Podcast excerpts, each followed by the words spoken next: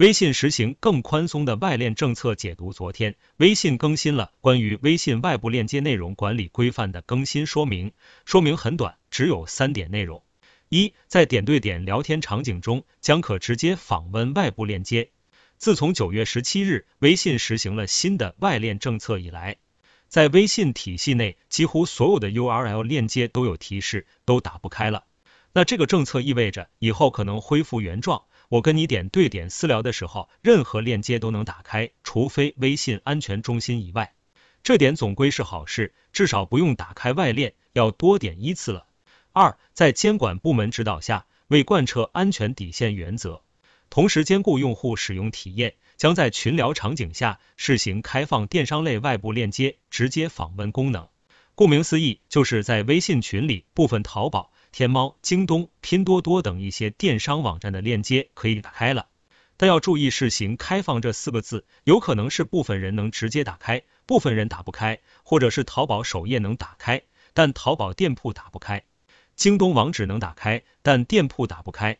那具体怎么解读，什么政策还要再看，估计这个功能一时半会也出不来。三、后续计划开发自主选择模式，为用户提供外链管理功能。那有可能就是，但点对点群聊中出现了网址后，用户会自主选择是直接打开提示打开，还是屏蔽该链接，也就是把微信的链接打开自主权交给用户。其实这个功能并不新鲜，在微博等一些大平台也有一些功能，大绝对大多数用户都不会使用该功能，都会使用默认选项，或者你现在只设置好了，等更新下一版本时又还原成默认了。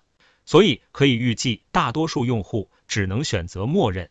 写在最后，微信已经成为国民级应用，任何一个细微的改动都会引起一部分的不满。当年新浪微博在限制外链链接规范时，也只是讨论了一到二天的话题。豆瓣、知乎、小红书这些平台出这政策的时候，几乎主流媒体没人讨论过。但微信这么晚才实施这个政策，却从九月一直讨论到了十一月。足见微信的强大影响力。本篇内容就到这里，喜欢我的朋友可以点击订阅关注我，用声音听实时热点，每日更新，不见不散。